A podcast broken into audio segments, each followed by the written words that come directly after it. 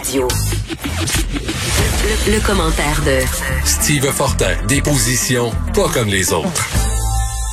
Faut dire, dans une euh, quinzaine de minutes, on attend le point de presse du euh, docteur Horacio Arruda, qui est du côté de Québec aujourd'hui. Ça fait longtemps qu'on l'a pas entendu en point de presse euh, dans l'émission. On devrait pouvoir y aller tantôt pour écouter un peu ce qu'il a à dire, entre autres sur la diffusion des, des, des, nouveaux chiffres et tout ça. Alors, on ira tantôt. Mais on va rejoindre Steve Fortin. Salut, Steve.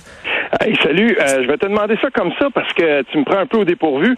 Est-ce que on a finalement euh, un peu décloisonné M. Arruda, puis il sera pas avec le politique, ou est-ce qu'il va être avec euh, un membre du gouvernement, sais-tu? On comprend, il va être avec euh, on est avec personne, Marie-Pierre. Elle m'a donné, attends, j'ai la feuille ici moi-même. il sera avec le directeur régional de la santé publique, donc Dr François Desbiens, dans les prochaines minutes. Il sera pas avec un membre du gouvernement. C'est intéressant ça, parce que comme on se, on s'en, on en discutait ensemble la semaine dernière, c'est, ça serait un changement euh, assez intéressant d'une certaine façon parce que on se trouverait dans une situation où le directeur de la santé publique serait donc euh, ne serait plus accompagné de membres du gouvernement. Puis ça, je trouve, euh, je trouve que ce serait, ce serait bien de pouvoir départager les deux. Si je me trompe pas, demain 11 h François Legault, Arruda et le nouveau ministre de la santé Christian Dubé font un point de presse, tout le monde ensemble. Par contre. Alors, euh, on verra. Aujourd'hui, il était, du coup, il était dans la capitale nationale pour parler vraiment de la situation à Québec. Alors, on verra, on verra demain. OK. Oh oui. OK? Euh, parlons, Steve, je veux revenir sur, écoute, euh, un, texte qui fait énormément réagir sur les réseaux sociaux, mm-hmm. celui de, fait, ce qui se dit, journaliste féministe Elisabeth Massicoli. Parle-nous un peu de d'elle et de ce qu'elle a écrit qui fait tant réagir. Ben écoute, euh, c'est ça. C'était c'était un peu en réaction à, à, toute cette controverse autour de la fête nationale. Et puis euh, moi, quand j'ai vu ça, j'ai je suis un peu tombé en bas de ma chaise parce que ça fait partie d'une d'une longue série, si on veut, de, de, de textes qui ont été écrits et qui et qui vraiment là, sont sont acerbes. Puis on n'est plus dans le dans, dans le dans une espèce de dynamique de discussion. Là, on entre dans quelque chose de complètement différent quand on lit ça cette, euh, cette dame-là, qui est une journaliste, d'après ce que j'ai compris, une journaliste pigiste, qui a, euh, qui a, qui a déjà fait donc affaire avec euh, TVA, mais aussi avec Elle Québec, avec Urbania et tout ça. d'œil, oui.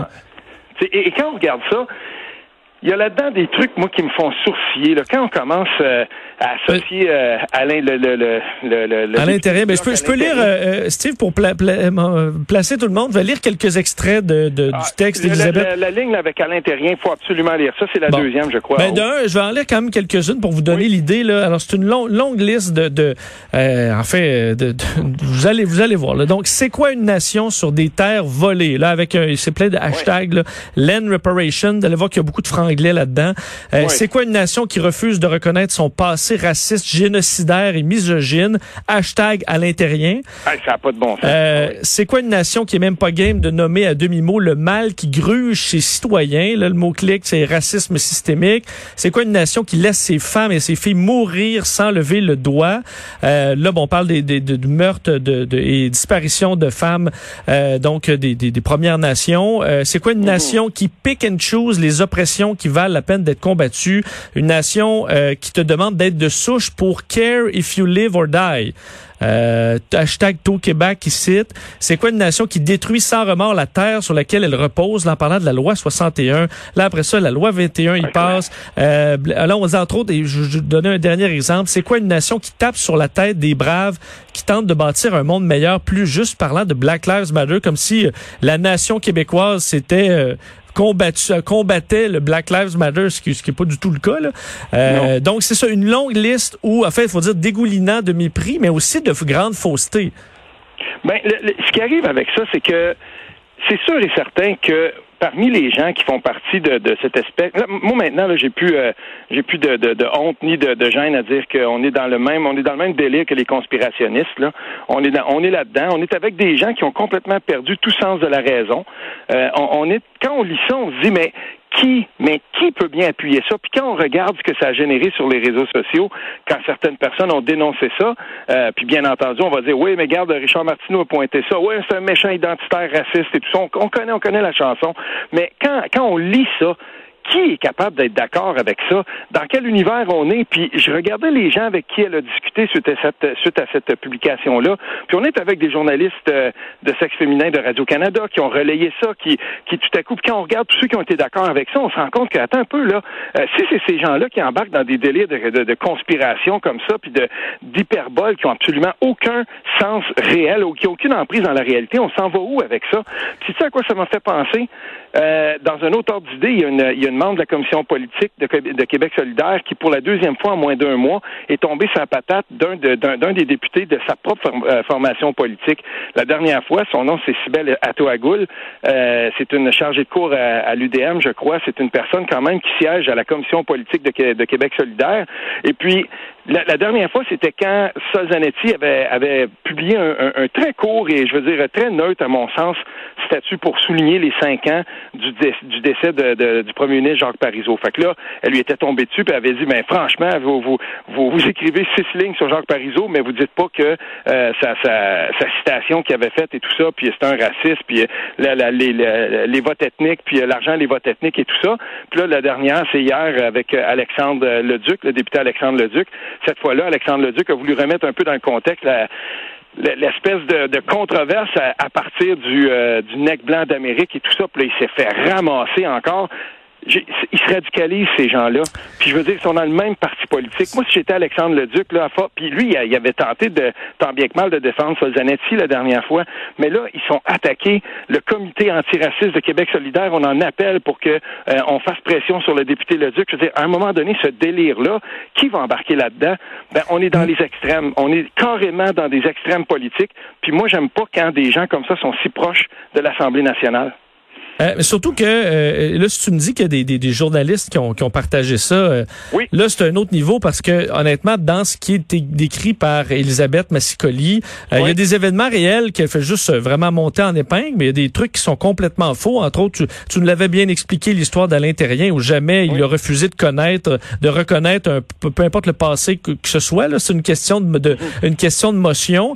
également, le fait qu'il faut être de souche, sinon on se fout de, de la vie des gens euh, au, Québec, euh, tu peux être soigné, les policiers vont intervenir, vont te protéger. Euh, qu'il y ait des cas de, de, on dit pas qu'il y a aucun racisme au Québec, mais c'est pas une, le pays est pas bâti là-dessus là sur le fait que les, gens sont sont des sont des sous-personnes également. Écoute, alors c'est à, quel point est-ce que c'est des gens selon toi qui ont qui ont pas voyagé? Ou moi je n'ai pas vu le monde entier mais j'ai quand même eu la chance de voyager pas mal et le, Québec est une des belles sociétés du monde. Là. On n'est vraiment pas parfait, puis on peut travailler sur nos défauts, puis s'améliorer encore. Puis il y en a plein d'endroits, plein d'endroits où on peut s'améliorer.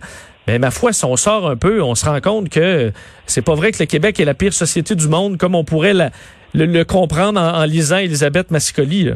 Ben, et c'est ça l'affaire, c'est que là, on est dans la dans la militance extrémiste.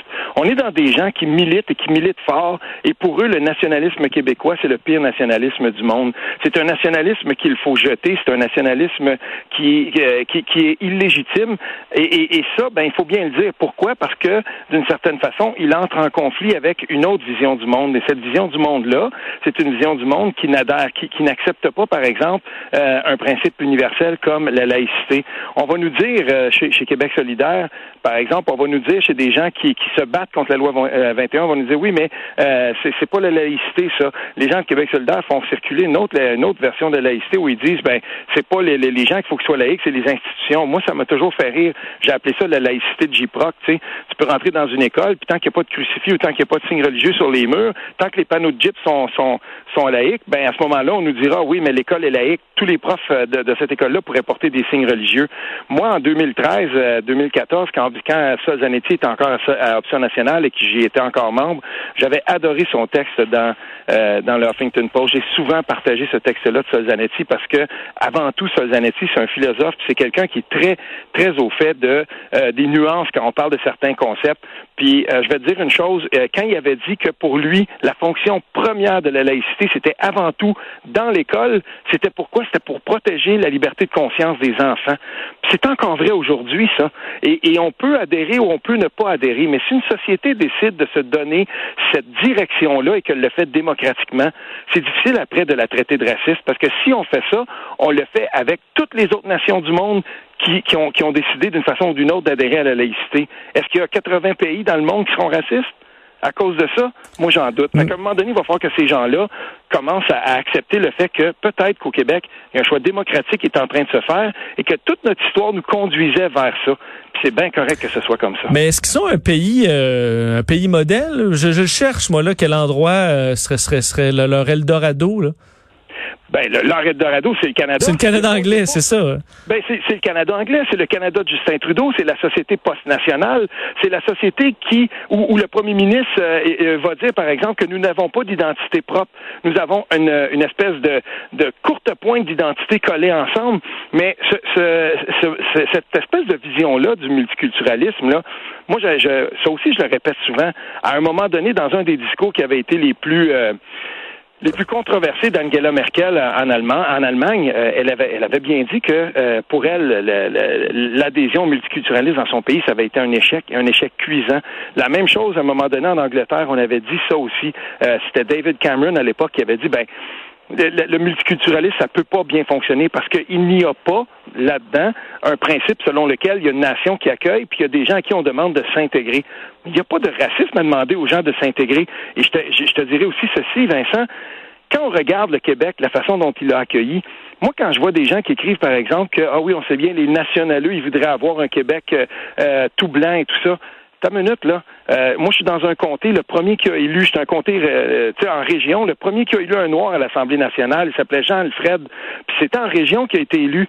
Puis quand, quand on a demandé aux, Québécois de faire des efforts d'immigration euh, depuis le début de la fin des ben, depuis le début des, années 70 jusqu'à maintenant, ils ont fait des efforts colossaux. Depuis 2003, on est une des sociétés, pour autant que le Québec soit une nation, qui accueille le plus au prorata de, de sa population, puis on le fait sans heure majeure. Il n'y a pas de gros de, de, de gros chambardements ici parce qu'on accueille les gens. C'est une société accueillante, le Québec. Il faut arrêter de taper dessus comme ces militants-là le font, puis il faut les dénoncer, les, les, les militants comme cette dame-là. Et je voyais, en terminant, parce que encore là, je prendre quelque chose qui est réel, et le montant en épingle. Je c'est quoi une nation qui laisse crever ses vieux, son passé, ses petites mains dans des conditions de fin du monde? ça, honnêtement, c'était bien parti. Mais pendant que ça fait le party au centre d'achat, alors comme si les Québécois, pendant que ça mourait dans les CHSLD et que je pense que le Québec est extrêmement ébranlé, qu'on a lancé euh, les militaires un programme de 10 000 préposés. je comprends qu'il y a eu du laxisme pendant des décennies, là, mais c'est euh, pendant qu'on regardait ça, je pense que les Québécois ont pris ça très au sérieux. Puis je pensais qu'on faisait le pardon, les centres d'achat étaient fermés. Là. Pendant qu'on faisait le party au centre d'achat, les Québécois, qu'on se foutait de la mort des personnes âgées. Moi, du moins, qui, qui a vécu ça au Québec comme elle, c'est vraiment pas le, c'est vraiment pas moi ma perception que j'ai eue des, des, Québécois. Et d'ailleurs, sur, tu disais, t'es confronté entre autres par Richard Martineau. Ben, je voyais son message que c'est comme un, c'est comme un trophée que t'as là, quand Richard te, te, tape dessus. Elle disait là, hey, j'ai réussi, euh, maman. Euh, Richard Martineau m'a critiqué. Alors eux, plutôt que se dire, ben ma foi, est-ce que je suis allé trop loin, ben au contraire, euh, porte ça comme un comme un flambeau ou une étoile dans, leur cahier.